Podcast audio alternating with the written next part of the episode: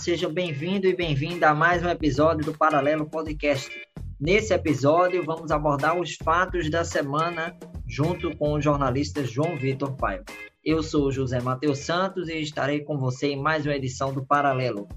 Você pode nos acompanhar nas redes sociais, no Twitter e no Instagram, no arroba Paralelo Podcast.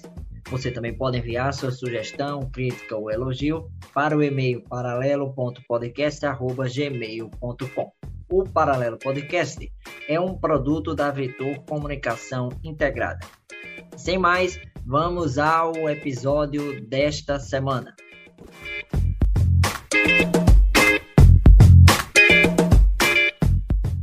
A semana do Paralelo Podcast vai abordar três fatos, dois de âmbito local e um de âmbito nacional, em relação à política e as repercussões para a população.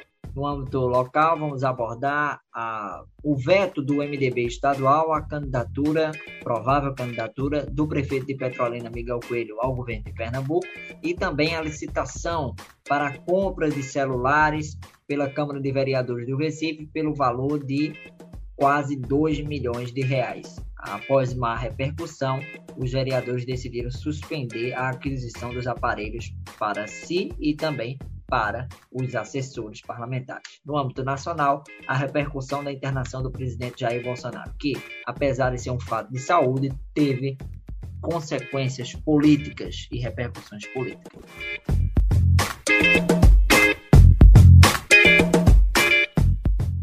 Estamos com João Vitor Paiva, como eu disse na abertura desse episódio. Olá, João, tudo bem com você? Olá, Matheus. Mais uma vez aqui estamos juntos para debater esses temas aí, né, que vão da política estadual à política nacional, nesses fatos aí que a gente considera mais importantes de debater e conversar um pouco, né, e permear a semana aí. João, vamos começar aqui pelo veto do MDB à pré-candidatura do prefeito de Petrolina, Miguel Coelho, ao governo de Pernambuco. Miguel Coelho é um dos cotados para disputa pela oposição, assim como o prefeito de Jaboatão dos Guararapes, Anderson Ferreira, e a é, que é do PL, e a prefeita de Caruaru, Raquel Livre, do PSDB. Mas dos três, Miguel Coelho estava com uma movimentação maior, se reunindo com lideranças políticas em articulações. No entanto, ele tentava levar o partido dele integralmente para a oposição. O MDB de Pernambuco tem duas alas, a ala do, de Miguel Coelho e do pai dele, o senador Fernando Bezerra Coelho, que são de oposição ao governo do PSB de Paulo Câmara, e a ala que é favorável ao governo do PSB e aliada, que é a do senador Jarbas Vasconcelos, eleito em 2018 na chapa de Paulo Câmara, e do deputado federal Raul Henrique, que no primeiro mandato de Paulo Câmara foi vice-governador, né? Luciana Santos é agora no segundo mandato. E eh, o MDB tem essas duas alas, tem outros integrantes também, como, por exemplo, o deputado estadual Tony Gel, ex-prefeito de Caruaru, entre outras lideranças, deputada Terezinha Nunes. E esses integrantes do partido, o partido é, tem uma certa convivência pacífica internamente. Né? Em 2018, é preciso lembrar, os dois grupos travaram uma disputa. Naquela ocasião, Fernando Bezerra Coelho queria ser candidato a governador e queria tomar o comando do MDB de Pernambuco com o aval do grupo lá nacional do presidente Michel Temer, então presidente Michel Temer, e do então presidente nacional do MDB, Romero Jucá, que era senador, mas Fernando Bezerra Coelho não conseguiu vencer na justiça eleitoral, né? A briga com o grupo de Jarbas e Raul Henrique. Com isso, o MDB seguiu nas mãos do grupo de Jarbas e Raul Henrique e ficou no palanque do PSB, o que garantiu um tempo maior de propaganda eleitoral no rádio e na televisão à chapa do governador Paulo Câmara e levou Jarbas Vasconcelos a ser candidato ao Senado. Jarbas era deputado federal, tinha tido passagem antes pelo Senado, né? O, se o MDB naquela ocasião fosse para a oposição, Fernando Bezerra Coelho seria o candidato a governador, ele não teria nada a perder, porque estava no meio do mandato de senador. Se perdesse, ele voltaria para o parlamento e seria uma baixa para o palanque do PSB, né? porque o, o MDB naquela ocasião tinha um tempo de TV maior do que tem hoje. E agora, provavelmente, fala-se nos bastidores que essa disputa poderá se repetir, não no âmbito judicial, mas no âmbito interno do partido, é, com os Coelho tentando uma articulação em Brasília pra, pela candidatura. É, por exemplo, Marília Reis foi candidata em 2020 no Recife, por uma determinação da direção nacional do PT, que ela fosse candidata. Ao contrário, inclusive, da de 2018, que a direção nacional tirou a candidatura dela após o aval local. Então, fala-se que poderá Miguel Coelho tentar algo semelhante ao que Marília conseguiu em 2020, só que no PT, lá com o MDB nacional. Agora, Miguel Coelho, João, estava bem movimentado e essa decisão, de certa forma, aliás, o MDB tomou essa decisão porque ele estava pedindo, né, segundo Raul Henrique, uma decisão logo, para até para se planejar, e veio isso aí. É aguardar como é que vão ser os próximos passos, né? Lembrando que essa convenção nacional do MDB, que eles pretendem ajustar aí os planos para o ciclo eleitoral do próximo ano, para as eleições, acontecerá no próximo ano, né? O que acabou, de certa forma, não digo nem irritando, né? Assim, mas acabou essa pressa que, que Miguel Coelho tinha, acabou apressando os rumos aqui do, do MDB de Pernambuco, que fez que o presidente da, da legenda aqui, o Raul Henrique, soltasse uma, uma nota aí esclarecendo algumas, algumas, algumas coisas, né? Eu destaco três pontos aí, que foi o que ele colocou aí como resposta, já, já se colocando, é, de certa forma, contra essa candidatura independente do partido aqui no Estado, por destacar três fatores, né? Para eles seriam primordiais, né? Primeiro, a, a aliança que foi feita entre Jarbas, que é um MDBista histórico, com Eduardo Campos, estava essa, essa aliança entre o MDB e o PSB. Segundo, o fato de que. Até segundo com ele, o próprio palavras... Alberto, né? Tivemos aquela aliança em 2018. Sim, é o que, o que, eu, o que eu falei que foi mencionado nessa nota de Raul Henry, é o fato de haver essa aliança que, segundo ele, foi, é, que foi feita, né? So, sim, é, sim. Com, entre, entre Jarbas e Eduardo Campos, então governador do estado, né? O segundo fato que ele, que ele cita é que ele sondou parlamentares e membros das, das coordenações do, do partido, enfim, filiados ao partidos com, com, cargos importantes assim. E segundo ele, o nome de, de Miguel Coelho não, não era um consenso dentro do partido, né? no caso a candidatura, não o nome dele em si. E o terceiro fato que foi exposto aí nessa nota é o fato de que na, nas palavras dele, não havia como colocar o MDB, que segundo ele é um partido com valores democráticos, né?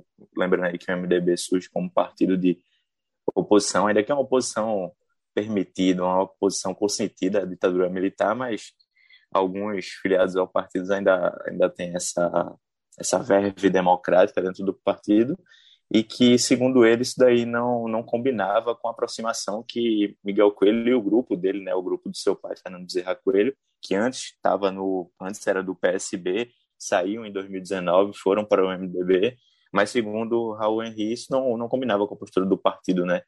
Segundo ele, ele menciona que o presidente Bolsonaro rotineiramente faz a, afrontas ao Estado Democrático de Direitos, não combinaria com o MDB. Então, de certa forma, ele acaba jogando uma pá de cal aí, no, de certa forma não, né? Ele joga uma pá de cal completamente aí nos planos de Miguel Coelho, a, com essa, a, essa candidatura aí independente ao governo do Estado, o que acaba sendo mais uma queda de braço, né, entre esses dois grupos aí na disputa pelo comando do MDB aqui no Estado. Então, o que a gente pode fazer por enquanto é acompanhar os, esses novos episódios, mas a, mas olhando agora, né, Matheus, desenrolar dessa, principalmente essa nota para mim, acho, acho, que foi bem clara, assim. É, eu acredito até uma nota polida, assim, né, pela, pela distância, né, e eu acredito, Matheus, lendo essa nota, pela, assim, pela serenidade com que ela, que ela foi feita, eu acho que essa queda de braço entre o grupo de Fernando Zé Coelho realmente vai terminar resultando aí uma desfiliação, né, ou desfiliações, porque realmente, pelo menos aqui estadualmente, esse, esses caminhos aí ficaram meio viabilizados, né, para o clã dos Coelho. É, o que se fala, se eles forem para outro partido, é o DEM, Mendonça Filho já disse que está de portas abertas, agora lembrando, se eles forem para o DEM, vai ser parecido com o MDB, eles não vão comandar o partido. Mendonça não vai abrir mão do comando do partido para eles. É, e ou o PSL que nacionalmente é comandado por Bivar, no âmbito estadual, Bivar exerce forte influência, porque é daqui, é natural que se o presidente nacional é desse, desse estado, ele exerce muita influência aqui, mas o, o, Luciano Bivar, em Pernambuco, é muito forte, poderia se fortalecer, é um partido que está bem estruturado. Só que o Luciano Bivar tem uma boa relação com o Geraldo Júlio, que é o provável candidato do PSB, embora tenha negado, atual secretário de Desenvolvimento Econômico de Pernambuco. Luciano Bivar, inclusive, indicou um, um, um, um conhecido para um cargo comissionado lá na Secretaria de Desenvolvimento Econômico recentemente. Agora, uma coisa é, sobre isso, lembrando, você citou o bolsonarismo que foi mencionado na, no posicionamento de Raul Henrique, e o, o Fernando Bezerra Coelho é líder do governo Bolsonaro lá no Senado Federal, né? Essa é uma questão importante a se ressaltar. Com isso, João, vamos aguardar as próximas movimentações e a ver aí também se isso, se isso pode também fragilizar Miguel, é, que está muito prematuro ainda para fazer essa avaliação, está muito é, recente, é, muito aconteceu agora há pouco, né? Breve. E é, vamos aguardar para ver se isso também pode, ao mesmo tempo, fortalecer Anderson Ferreira ou Raquel Lira, né? Ô, Matheus, o que também é exatamente isso que eu ia mencionar, o que não impede também de dele atuar nos bastidores para fortalecer uma outra candidatura que ele poderia, não, não sei, né, porque ele estava trabalhando fortemente aí sair como ele sendo o candidato não era apenas uma candidatura do, do MDB, né, era a candidatura dele pelo MDB, né, mas também existem tratativas aí, como você bem mencionou, dele com é, com Anderson Ferreira, também com Raquel Lira, que prefeito de Caruaru, né, essa vem tentando formar esse esse campo aí de direita, né? E pode ser, eu não sei como é que o como é que o MDB é, reagiria se acontecesse, por exemplo, o que aconteceu no PT, né? Que Marília, dentro do PT, ignorou a aliança feita pelo partido dela com o PSB e apoiou a candidatura de Dani Portela em 2018, né? Não sei como é que o MDB reagiria a isso caso já aconteceu no MDB. Né? É, o MDB apoiou João Campos no Recife, mas Fernando Bezerra já comunicou e pediu voto para Mendonça. Não teve problema não. O MDB, a ala de Raul Jabas entendeu isso. Agora, João, não está descartado, viu? inclusive no próprio PSB, uma possibilidade de é, voltarem a se aliar. Lembrando que Fernando Bezerra era prefeito de Petrolina em 2006 e ele renunciou ao cargo para ser secretário de Desenvolvimento Econômico de Pernambuco a pedido de Eduardo Campos. E é, ficou no PSB até 2016, né, quando rompeu com o PSB. É, ele foi eleito senador, inclusive, na chapa do PSB em 2014. Ele era filiado ao PSB e Paulo Câmara foi eleito governador pelo PSB. Não há quem descarte uma, uma, um retorno em 2022 com Fernando Bezerra sendo candidato ao Senado à reeleição, porque pela oposição as chances são menores, né? Porque a força do PSB é muito grande. Os três senadores de Pernambuco, por exemplo, atuais, foram eleitos na chapa do PSB. É uma máquina muito forte e poderosa. E Geraldo Júlio como candidato a governador e Fernando Bezerra senador. Lembrando que Fernando Bezerra, ele foi secret... É, Geraldo Júlio foi secretário de Fernando lá em Petrolina. Para a gente concluir aqui quando Fernando Bezerra era prefeito de Petrolina, lá entre 2001 e 2006. Não lembro o período exato que Geraldo foi secretário, mas foi. Para a gente passar Eu acredito que essa aproximação, Matheus, é, só para concluir, eu acredito que essa aproximação só seria possível se Fernando Bezerra Coelho se afastasse do governo federal. Né? Ele é líder do governo no Senado, então acho que é muito difícil disso acontecer principalmente com o PSB aqui em Pernambuco. Se fosse em outro estado, eu isso aí, uma fonte disse, depois que Jarbas e Humberto se aliaram, tudo é possível. é verdade. Vamos seguir aqui, só mencionando uma coisa, no âmbito local, vereadores do Recife chegaram a ensaiar uma licitação de compra de celulares é, para eles próprios e os assessores usarem a trabalho, né? O, a licitação alcançaria, João, quase 2 milhões de reais foi revelado pelo blog de Jamil do Jornal do Comércio. A TV Globo repercutiu bastante os perfis, inclusive Recife Ordinário, que tem um alcance muito forte. E depois da repercussão, os vereadores recuaram, né? Na noite da quinta-feira, anunciaram a, a suspensão, ou seja, um adiamento, né? Não se sabe se vai voltar, talvez não, eles não voltem mais depois da má repercussão. E o que se questiona, João, é o seguinte: era uma licitação legal, mas era imoral, né? Você num momento como esse fazer essa, essa, essa situação. E para concluir aqui, não deixar de mencionar os ilustres deputados e senadores Lá em Brasília, eles é, cometeram outra imoralidade. Aprovaram o aumento do fundo eleitoral para campanhas políticas em 2022 de 2 bilhões para 5,7 bilhões, quase triplicando o valor para a campanha eleitoral de 2022. A votação foi na Lei de Diretrizes Orçamentárias. Dentro dos itens estava esse aí. O, o, Partido Novo chegou a pedir um destaque, ou seja, uma votação à parte só para esse item do fundo eleitoral, mas ah, manobraram lá para não ter essa votação à parte. Inclusive a base do governo Bolsonaro, que foi quem votou Sempre tão crítica, né? Para isso, antes, antes de chegar ao poder, criticavam fundo, não sei o quê, e agora aderiram. E também critico, João, os que votaram contra. O PT, por exemplo, vai passar a ter mais de 500 milhões de fundo.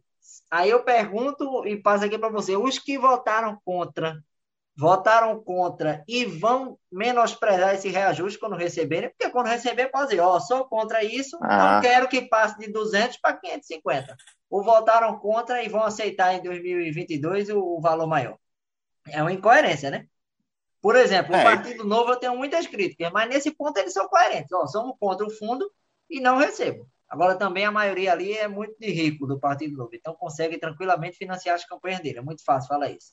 É, mas, enfim, são coerentes. Uma coisa é votar contra e em 22 receber o reajuste, né? E você pode ser a favor do fundo, contra o reajuste, como foram esses partidos, PT, PSOL, PCdoB, é, e até alguns deputados de outros partidos, como Raul Henrique do MDB, e não querer o reajuste no ano que vem, né? É isso. Nos anos 90, alguns é, parlamentares do PT, eu não, eu confesso que eu não sei dizer se todos, mas alguns devolviam auxílios, né, na, na época do ali antes de, de chegar no governo. Realmente eu não sei, é um exercício de futurologia aí que não não, não sei, depende também da não sei exatamente como é que as bases desses partidos vão vão se movimentar em relação a isso, mas eu não duvido muito não de que desses partidos aí de centro-esquerda utilizem esse fundo partidário, né? Agora também há uma, uma, movimentação né, de, algum, de alguns partidos. Eu vi pessoas assim, de partidos variados, de alguns espectros políticos que não, se, não são tão homogêneos assim, mas pedindo que, o, que, que esse ponto fosse vetado. Né? O presidente pode vetar essa, essa questão aí. Eu acredito que toda pela repercussão negativa, igual aquela PEC da, da imunidade que foi colocada, que foi apelidada como PEC da impunidade, termina chamando a atenção aí não sei, né? Vamos ver aí, Matheus. Realmente é algo para se chamar a atenção, mas aqui alertando que a gente não pode também tratar é, essas questões assim como como era moralidade ou não, né? É bom a gente analisar, seguir o dinheiro também, né? Para ver onde é que esse dinheiro, onde é que esse dinheiro Fiscalização, termina... tanto como imprensa, Fiscali... a imprensa reforçar isso, como a sociedade, né? Tem que estar sempre atenta e ligada. Exato, exato. E Até tocando o, em frente, Matheus. O decano do Supremo, né, que agora é o novo decano depois da aposentadoria de Marco Aurélio Melo, Gilmar Mendes, que é o ministro mais antigo do Supremo, ele citou isso. Ele que o Supremo proibiu o financiamento privado, até por conta daquela questão da Lava Jato, Caixa 2 e tudo mais. Aí passou-se financiamento público. Gilmar lembrou um alerta que ele fez o seguinte: ó, vamos proibir, mas o ideal é reforçar essa questão da fiscalização, que é muito precária até fazendo uma crítica certamente à justiça. É isso. João, e também no âmbito nacional, além dessa questão do fundo eleitoral, tivemos a questão do presidente Jair Bolsonaro, que foi internado com obstrução intestinal. Ele estava reclamando até de soluços, né, antes de ser internado por cerca de 11 dias. Passou mal em Brasília com dores abdominais, foi internado no Hospital das Forças Armadas e é, até a sexta-feira, quando gravamos aqui este episódio, ele ainda estava internado, só que foi transferido né, de Brasília para São Paulo ainda no primeiro dia da internação. Está lá no Hospital Vila Nova Star, acompanhado pelo cirurgião Antônio Macedo, que acompanha o presidente desde a época da facada, na, o atentado na campanha eleitoral 2018. É, Antônio Macedo acompanha o presidente Jair Bolsonaro e, ao que tudo indicava, o presidente estava melhorando nos últimos dias. Agora, algo que chamou a atenção, além da internação em si, que é uma questão de saúde, é a exploração política dessa internação, tanto nas redes sociais do presidente, como nas redes sociais dos filhos, apoiadores, postando foto dele deitado em cima da cama, com aparência de pouco triste, de superação. Ou seja, existe uma exploração em meio a um momento que o governo passa por um aumento na rejeição e pressionado também pelas, é, pela má gestão na pandemia do governo, do, do governo federal, pela CPI, pela CPI da Covid, que reforça constantemente o atraso do governo em comprar vacinas, né, João?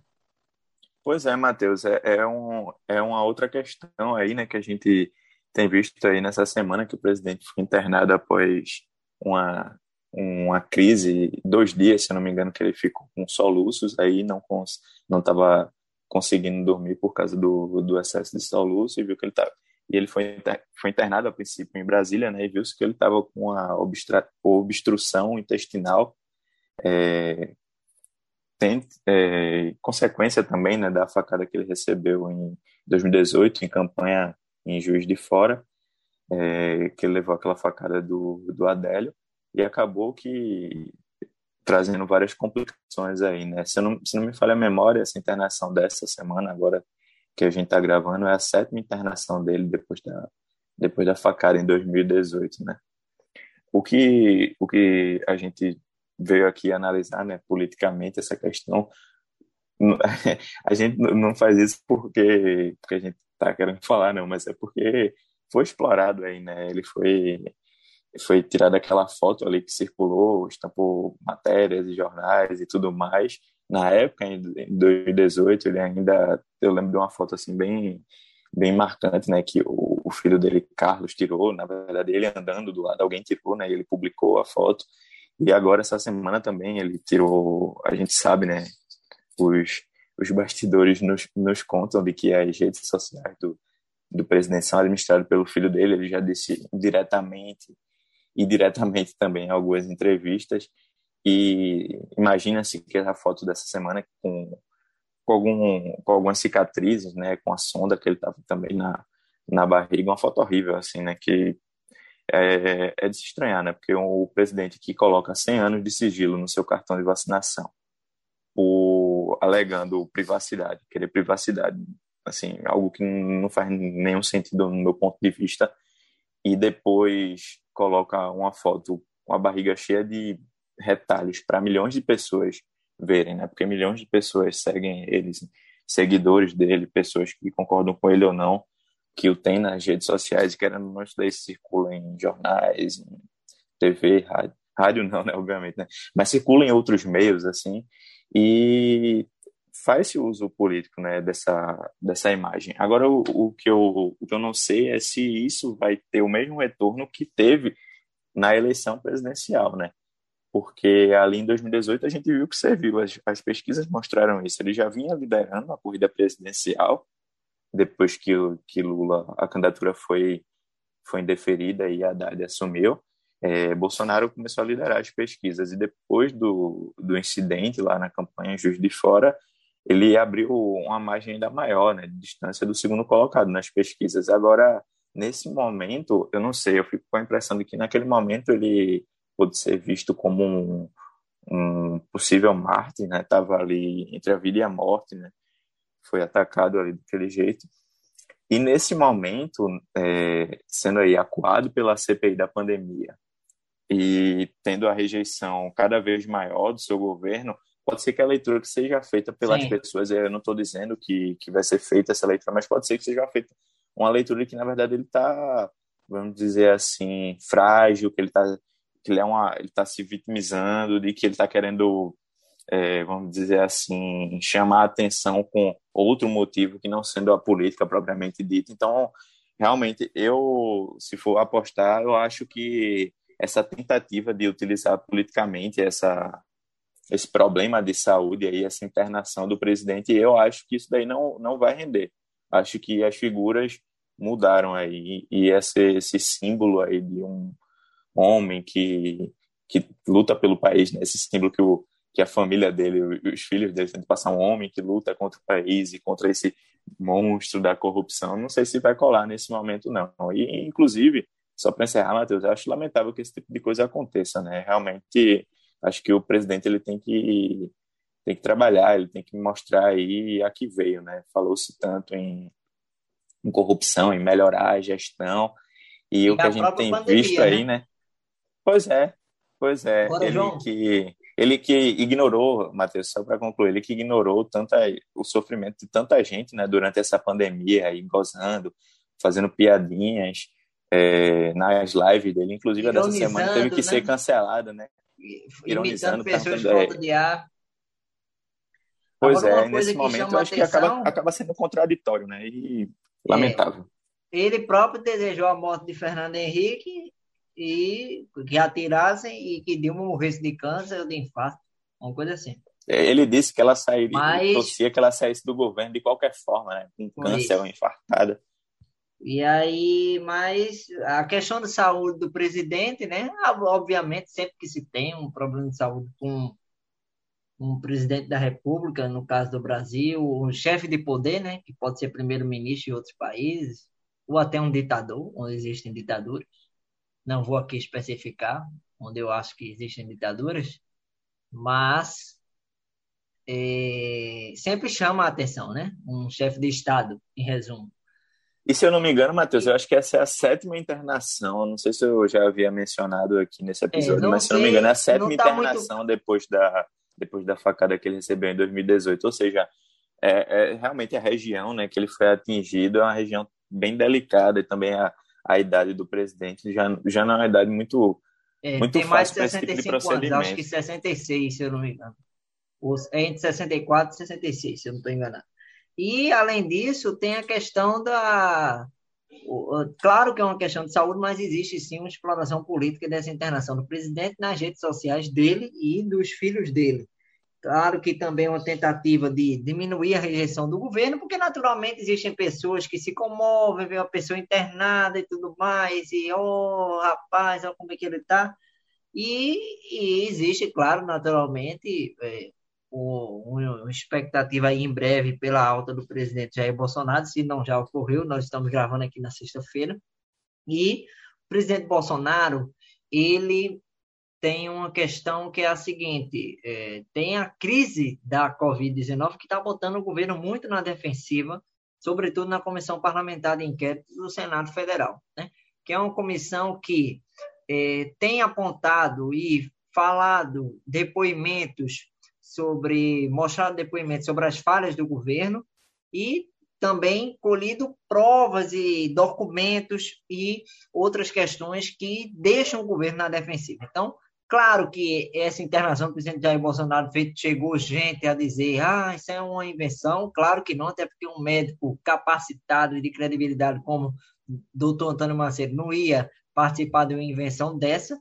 E mas aconteceu e está tendo sim a exploração política do presidente, que está sendo acompanhado pelo vereador do Rio de Janeiro, Carlos Bolsonaro, que é um dos filhos, os filhos do presidente, todos eles já são muito radicais. E esse dizem que é o mais radical dos radicais, que é Carlos Bolsonaro. Aliás, estava em Brasília pelo jeito, ele não frequenta muito a cidade que ele participa como vereador. Ele é o vereador federal, né? Ele é o primeiro é, vereador federal do Brasil. Do Rio de Janeiro. Com isso, o presidente Bolsonaro cancelou a ida a Manaus, que ele faria nesse final de semana, uma, aquelas motocicletas que ele tem feito. Certamente, com mais aglomerações novamente, seria sem usar máscara.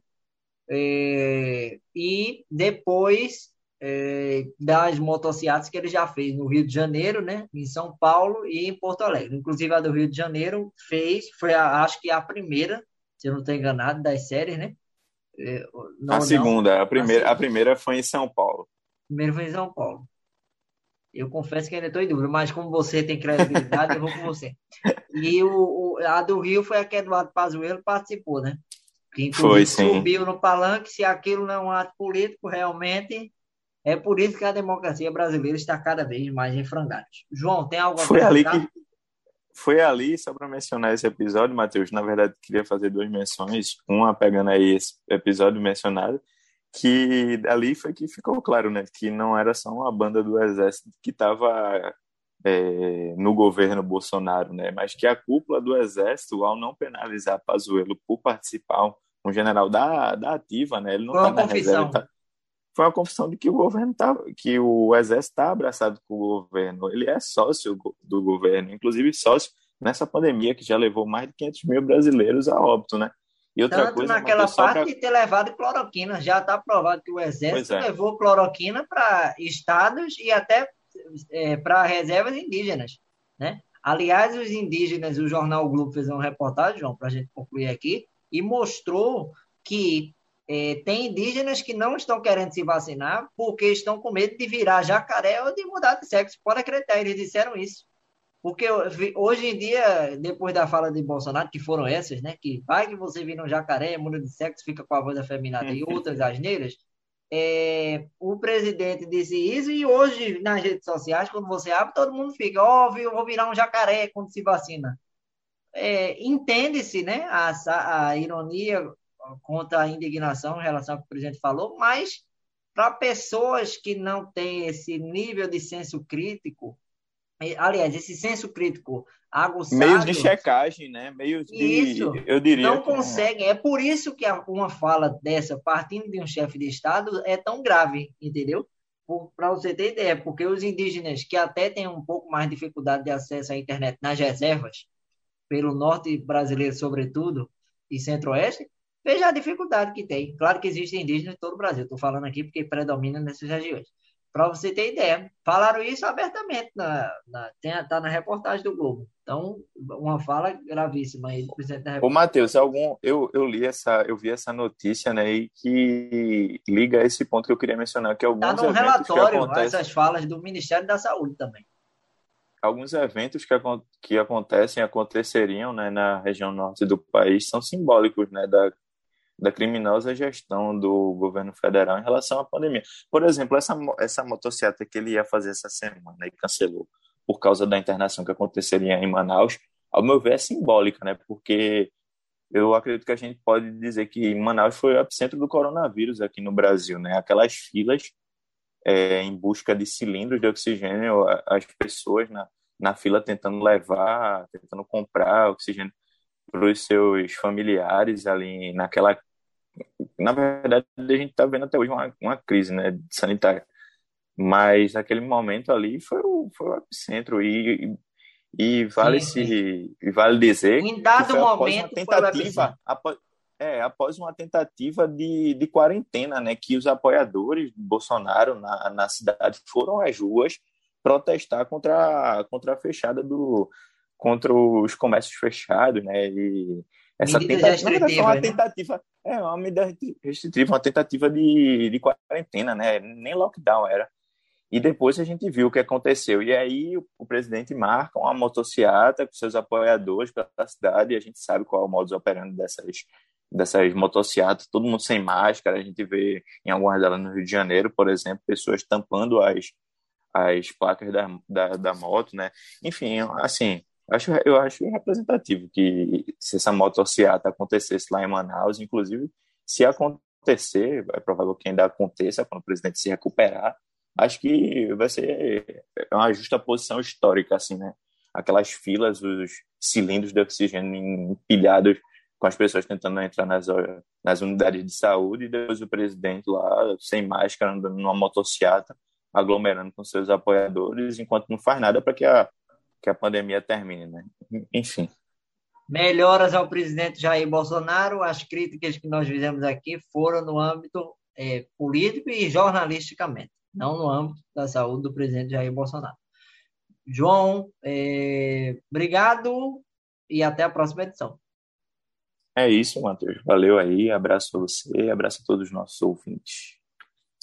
Pois bem, chegamos ao final de mais uma edição do Paralelo Podcast. Você pode nos acompanhar pelas redes sociais, no Instagram e no Twitter, arroba Paralelo Podcast. Envie sua sugestão, crítica ou elogio para o e-mail paralelo.podcast.gmail.com. Eu sou José Matheus Santos e estive com João Vitor Paiva analisando os fatos da semana aqui em mais um episódio do Paralelo Podcast, que é um produto da Vetor Comunicação Integrada. Agradecemos a sua audiência, sua companhia e a sua paciência e até o nosso próximo episódio. Boa semana, sem mais, um abraço, tudo de bom. Tchau. E usem máscara e pratiquem o distanciamento social.